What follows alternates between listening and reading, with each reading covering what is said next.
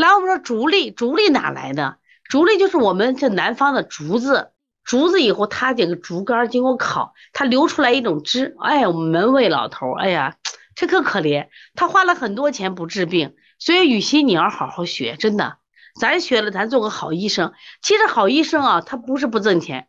我跟你讲啊，咱们国家有一个梁冬，大家认识不？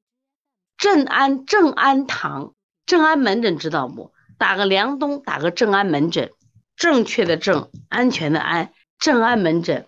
那梁东这个人呢是谁？他以前是对很有名，他以前是哪儿的？你知道吧？凤凰卫视的娱乐主持人。对，凤凰卫视的娱乐主持人，他怎么后来跟那个中医搭上挂界了？他自己的就是妻子和丈母娘都反复生病，反复生病，西医治不好，后来他就去学中医去了。当然，他去拜的医师很厉害，对梁的徐文斌、梁东，他就跑到广州拜，因为他很有名气嘛。他和网易的总裁叫丁磊。那你想，这个计算机高家呀，都是几十亿的资产。他们两个跑到这个广东找邓铁涛，对对对，他学中医了。邓铁涛，然后干什么呀？就是这个去学医，拜的师学医。学医后，梁冬啊做了一件事情。他本身是个主持人嘛，他在就是旅游卫视开了一档节目，就是中医太美，中医太美。然后这个节目呢，他和一个叫油麻菜的，也是一个记者、中医爱好者，他们在全国干什么呀？就是挖掘民间的中医。然后他自己呢，刚开始开的是正安学堂，后来开正安门诊。那正安门诊，他当时的思路是啥？就是我希望这些医生不要因为开多药而损害了药性，坏了医德。所以他当时说，这些医生呢。都是，比如说上班十年，主治医生，你离开你的医院，你跟我，我工资给你高得很，我把你派到全国各地的民间高手医生学习。我为什么知道呢？在二零一四年的时候，当时我们跟当归学堂有一场合作，就当归学堂派这个北京的博士到我们这儿讲堂，我们是给他做这个，就就这个西安市的接待。接待，然后给他组织人嘛。完了以后，他说：“王老师，我想去一趟渭南，我们想拜见孙曼芝。”当时我们都不知道孙曼芝是谁。当然，现在孙曼芝去世了。孙曼芝是我们渭南的，哎，对，有照片放一个。孙曼芝是我们渭南的一个乡医、乡村医生，他是个渐冻症患者，他只有一米高，一米高，他不能，他不能摔，一摔倒就就骨折了。然后呢，说去看他去，然后我们就驱车去。去了以后呢，他家门诊在农村的屋子里开着嘞，里面好多人，其中有九个医生，有九个医生，这九个医生是梁冬在全国选拔的，然后跟着孙曼芝学九个月的中医，三个月的背经典，三个月的抄方，三个月的临床。那孙曼芝非常厉害，他就是没有医师证。叫乡村医生嘛，后来国家也不认了，没有，后来还被等渭南市卫健委取缔了。就这样一个人特别厉害，那么当时他就让他学，学完以后到北京，到还有广州开正安门诊。正安门诊当时做了一件什么举动？药就三毛钱，三块钱的药，但是挂号费五百、一千、一千五、两千。你的医生水平呢，在诊断上。我用最好的药，这个就是一味药能治好的病，三毛钱就行；那个病能治好就是三块钱就行，不允许在药上。那么医生干劲很足呀，因为医生在诊，在这挂号上体现了自己的威望。我就想一个药三块钱，三毛钱，四两拨千斤。当时我们西安有一个李佳琦，叫小孩叫李佳琦，这妈妈。啊，小女孩，她妈妈家里有钱嘛，经常开着这个宝马、奔驰就去北京看病了。她说：“王老师，我去人这挂了个号五百，啊，给我抓了个药三毛，孩子好了。你看，对我们小编把这个孙曼芝照片啊，孙曼芝的书在网上有，他就是解读《伤寒论》的啊，非常厉害。所以将来我们学会以后，我们给家里人就用最好的药，知道花不了几个钱，你自己能解决吗？”然后这个竹粒呢，刚才说是新鲜的竹子，然后经过火烤，流出这种哎淡黄色的澄清的叶汁。你说当地人怎么能生病呢？哎呀，人家喝点不就行了吗？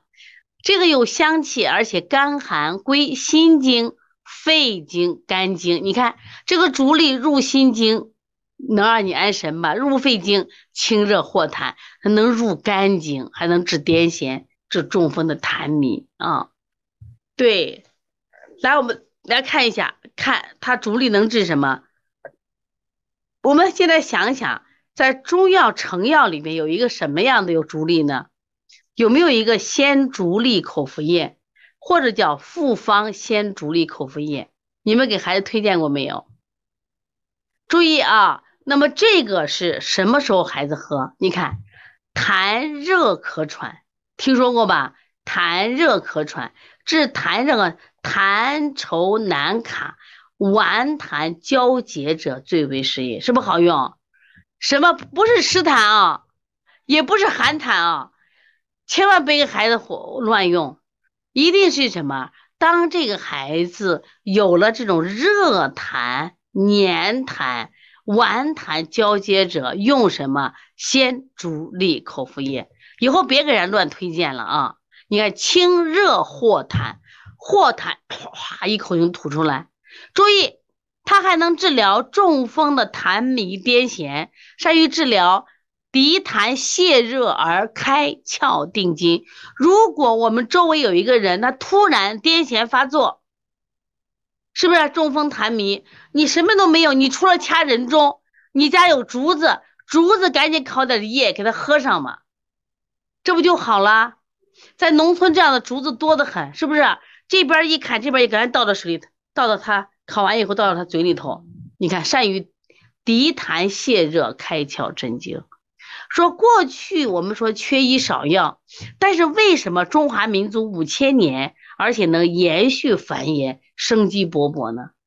是每个老百姓都是一个医生，每个老百每个里面的爸爸和妈妈都是自己家的家庭医生。你想过去农村里边，一家一户住的好远好远，又生了一大堆的孩子。过去你看现在的孩子说。不好养金贵的，过去一生六个、七个、八个，都这样生的。哎，你发现如果没有像那种瘟疫的情况，你看那生命力都挺强的。因为宝妈宝爸那个时候多多少少都懂点医，家里屋前房后有着竹子呀。哎，平常我我备点这种竹叶呀。注意，你看可以治疗痰，孩子咳嗽了，来喝点这个鲜竹沥口服液，还不是咱们医院买的，是不是？人家家里就有的。然后，特别是癫痫犯了以后，中风痰迷的癫痫，还有中风，现在的中风病人有多少？是不是中风了以后，他就四肢偏瘫？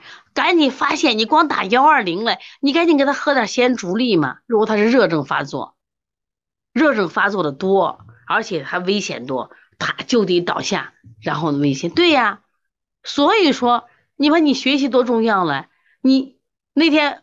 咱们有一个应该是客户吧，他是在上海，他其实跟我都不认识，他也不做小儿推拿，孩子中，老公中风了，老公中风了以后，他就在网上呢，他不有腿手的抽动嘛，他又在喜马拉雅找抽动，找着我了，哎，我说你是给孙子治给谁？他说不是我老公，我老公中风了，哎，我现在急得不得了，我想除了按摩以外，能不能给他什么呀？啊，开点什么药让他吃上？你看，那你学个竹沥，当时的情况，当时如果说他当时中风，马上给他处理，你是不是就他这个出血的时间就短？那么他这个后遗症是不是就轻太多了？还有，即使他如果救过来以后，我们调理合适，他是不是很快就恢复正常了？所以这就是竹沥的作用啊，化热痰啊，一定记住是热痰。而且热痰特别难咳的，你就找竹沥，竹沥可以把你这顽痰交结者给你去掉。你看它比折贝母还厉害，折贝母是不是可以治热痰咳嗽？但是它这里边治这种痰粘到一块儿了，找竹沥它比折贝母好啊。来，我们看。